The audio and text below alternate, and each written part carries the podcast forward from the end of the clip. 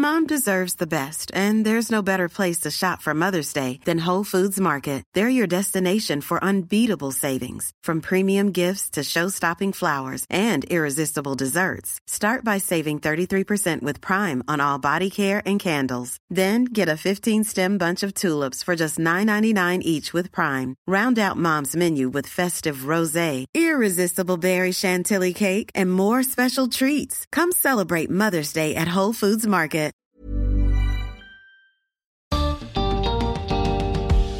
Con la proliferación de las noticias falsas, ¿cómo podemos hacer para que el pensamiento crítico nos guíe en nuestras decisiones? Bienvenidos al podcast de TED en Español, soy Jerry Garbulski. Rocío Vidal es youtuber y comunicadora de la ciencia. En su charla en TEDx Málaga nos muestra por qué aceptamos más fácilmente ideas que confirman nuestros prejuicios. Además, nos presenta caminos para tomar decisiones más racionales.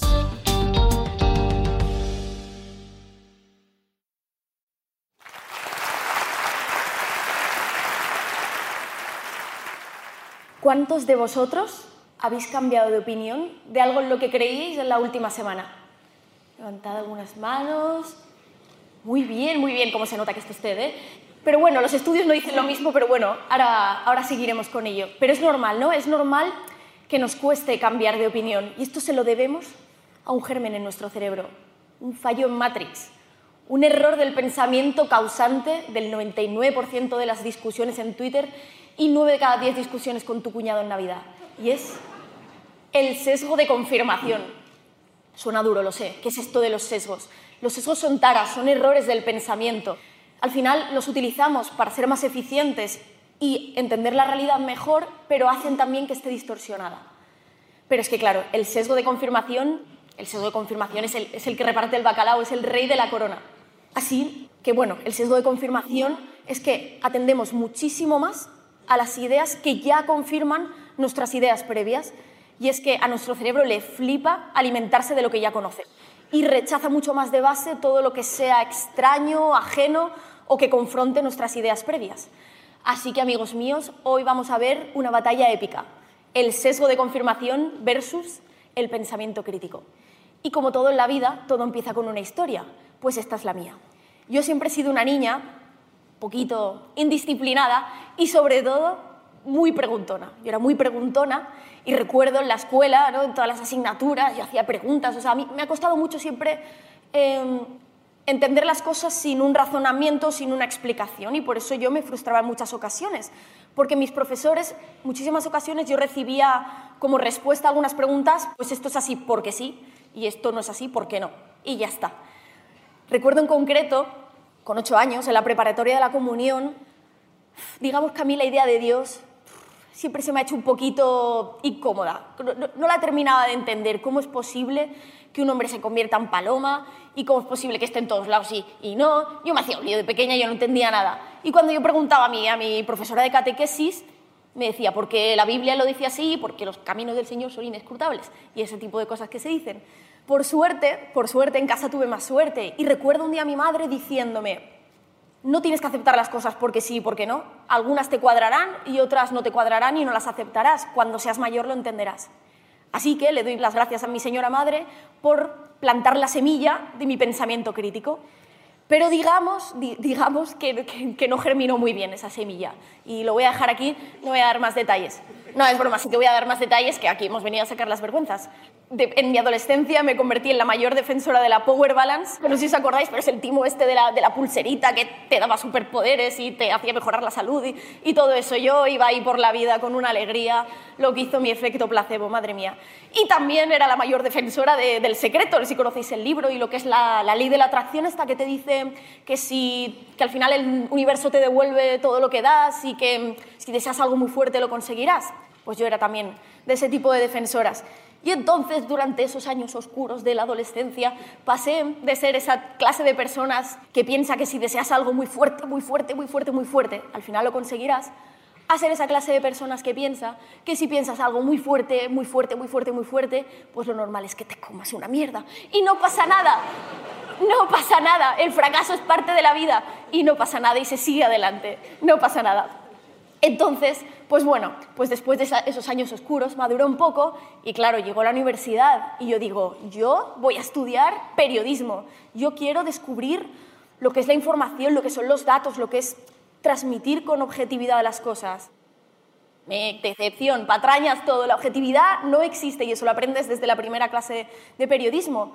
Todos, todos nosotros vivimos en una realidad sesgada, sesgada por nuestras creencias, por nuestra visión distorsionada de la realidad, por nuestras ideas previas sobre algo y por nuestros prejuicios. Y no pasa nada. Yo durante la carrera pues aprendí que yo quería contribuir con un pequeño granito de arena a equilibrar un poco esa, esa, esa balanza tan desequilibrada con nuestros sesgos.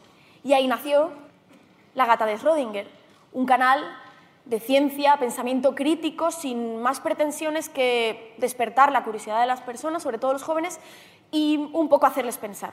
¿no? Y desde que estoy más activa en las redes sociales, ya digo YouTube y sobre todo Twitter también, me he dado cuenta de que nos hemos convertido en esclavos de nuestras propias opiniones. Somos totalmente esclavos en, en Internet en Internet, o sea, todo funciona por bandos, por packs ideológicos. Tú tienes que comprar un pack. Si te vas un poco, si te quedas en medio, si discutes o si no compras eh, proclamas vertidas en 280 caracteres, te quedas en terreno, en terreno de nadie, ya sea hablando de ciencia, hablando de política, hablando de feminismo. Da igual, los excesos no venden. La gente no estamos hechos para cuestionarlos lo que viene de los nuestros y rechazar de base todo lo que viene del, resto. ¿no? Entonces, aprendes eso y, aprendes también que, nadie está exento de eso. Y, como digo, nadie, nadie estamos exentos de nuestros propios sesgos. ¿eh? Yo aquí vengo aquí con un discurso pro pensamiento crítico, pro escepticismo, pero yo soy la primera que si algo le da gustito a mi cerebro, lo compra de primeras. Y un ejemplo muy claro es algo que ocurrió hace relativamente poco, eh, una noticia que salió en todos los medios de comunicación hace relativamente poco, y es muere una periodista antivacunas de, de 25 años por una gripe porcina. Uy, madre mía, yo leí eso. los antivacunas, que son el enemigo público número uno, em, yo leí eso y ya es que es, que, es que es suculento, es que se te van las manos al Twitter, es que es, es que ya me veo tuiteando premio Darwin 2019, la selección naturalizó su trabajo, todo, es que, es que viene solo, viene rodado, viene rodado. Y todos, todos nos comimos esa noticia. Y era fake. Resulta que esta periodista, el supuesto antivacunas, era un tuit sacado de contexto de hace un montón de años que seguramente era sarcástico y que la gripe porcina ni siquiera es una vacuna obligatoria en los Estados Unidos. O sea, patraña absoluta y todos con patatas. Pero así es la vida. Y esto yo lo vivo, este rechazo de primeras a las ideas diferentes, yo lo vivo todos los días en, mis redes sociales. Yo hago un contenido que puede afectar o confrontar las ideas o las creencias de mucha gente en ocasiones. Por ejemplo, mi último vídeo, yo fui a un congreso terraplanista, ¿vale? A escuchar educadamente las opiniones de, esta gente tan curtida en el terraplanismo y, pero a ver, también un poquito a, refutar con un, un poquillo, ¿no? Meter un poquito la ciencia ahí en ese congreso terraplanista, pero fui muy educada. Estos comentarios que, veis en pantalla son de las últimas horas, de, los he hecho por las últimas horas para hacer la presentación. Pues me llaman eh, que no tengo ni idea, burra, boba, tal. Sobre todo, me llamó la atención un comentario que era, el lugar de las mujeres es la cocina, no dándoselas de científicas. Me, sorprendió bastante, porque sinceramente es que no sabía que los hombres de la caverna ya tenían acceso a Internet. Me sorprendió muchísimo. Me quedé cómo ha la tecnología maravilloso. Maravilloso. Y este comportamiento que puede parecer irracional o muy difícil de explicar, ¿no? porque es muy visceral, pues realmente sí que tiene una base científica y sí que está estudiado. De hecho, el psicólogo Jonathan Haidt, en base a bastantes estudios, tanto psicológicos como neurológicos, como antropológicos, ha sacado varias conclusiones. Y la realidad es descorazonadora y es que la mayoría de las personas no buscamos la verdad, sino reafirmar nuestras propias opiniones. Y por eso tanto la política como la religión, como todo, divide hasta la gente más racional. Y, y él lo pone muy bien con una metáfora, que es la metáfora del elefante y el jinete. Digamos que el elefante es nuestra intuición, ¿vale? Y el jinete es el razonamiento. Ante un nuevo input, ante una nueva, una nueva idea que recibimos, durante los primeros segundos nuestro, elefante ya ha echado a andar hacia una dirección. Y eso es de primeras. Ya los primeros segundos el elefante toma una dirección y entonces lo único que puede hacer el jinete es un poco manejar al elefante en esa, en esa dirección que ha tomado, justificar y encontrar pretextos en esa dirección. Os pongo un ejemplo claro.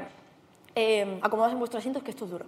Eh, si yo os digo ahora, ¿qué opináis de dos hermanos teniendo sexo? ¿Qué? Nuestro elefante, lo que dicen los estudios, esto es un caso de laboratorio real, por eso os lo pongo, lo que dicen los, los estudios es que en los primeros segundos el elefante ya va a ir hacia la casilla de esto está mal, o sea, esto está muy mal. Pero ¿y si os digo que son dos personas mayores de edad, que es consentido y que toman precauciones, es decir, realmente eh, no pueden tener descendencia, que serían los problemas principales?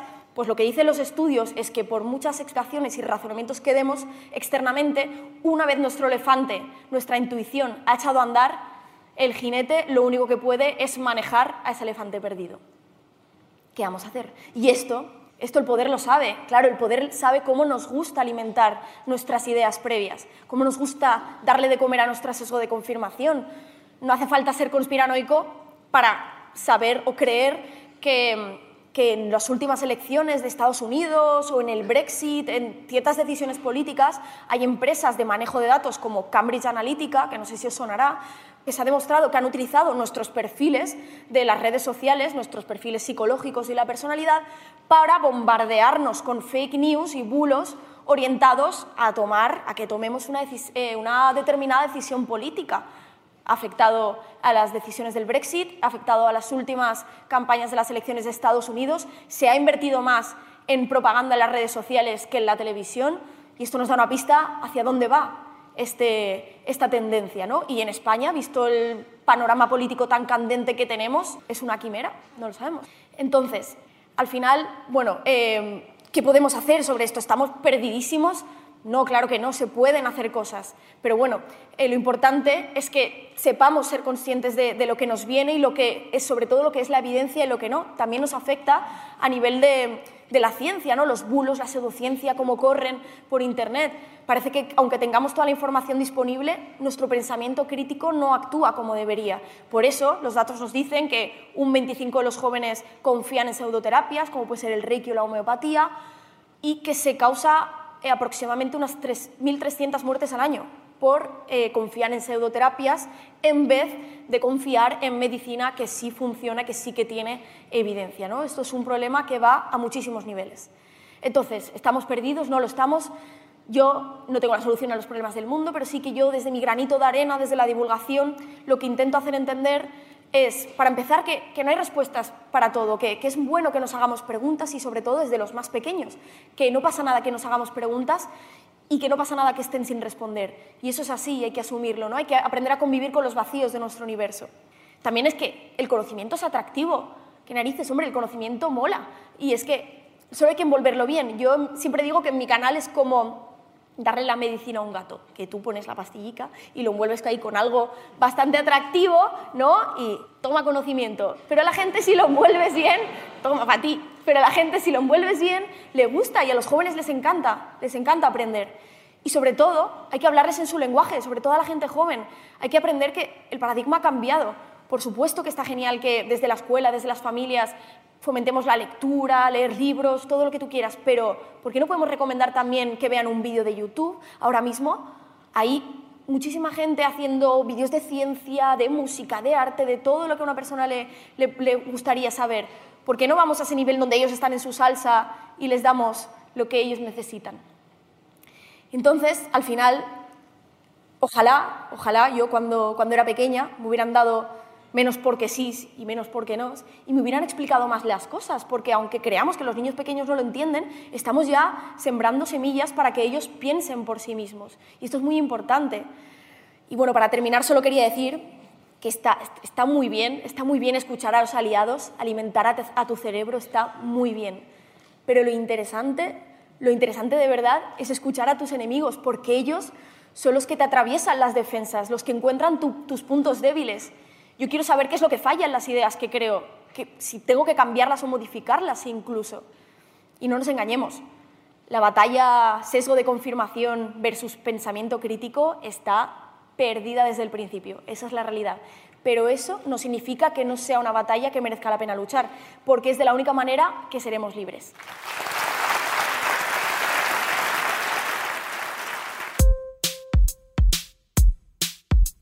Si les gusta TED en español, la mejor manera de apoyarnos es compartiendo el podcast con sus amigos. Pueden encontrar todos los episodios en Spotify, en Apple Podcast o en tedenespanol.com. También nos pueden dejar un comentario en la página de Facebook de TED en Español. Soy Jerry Garbulski y los espero en el próximo episodio.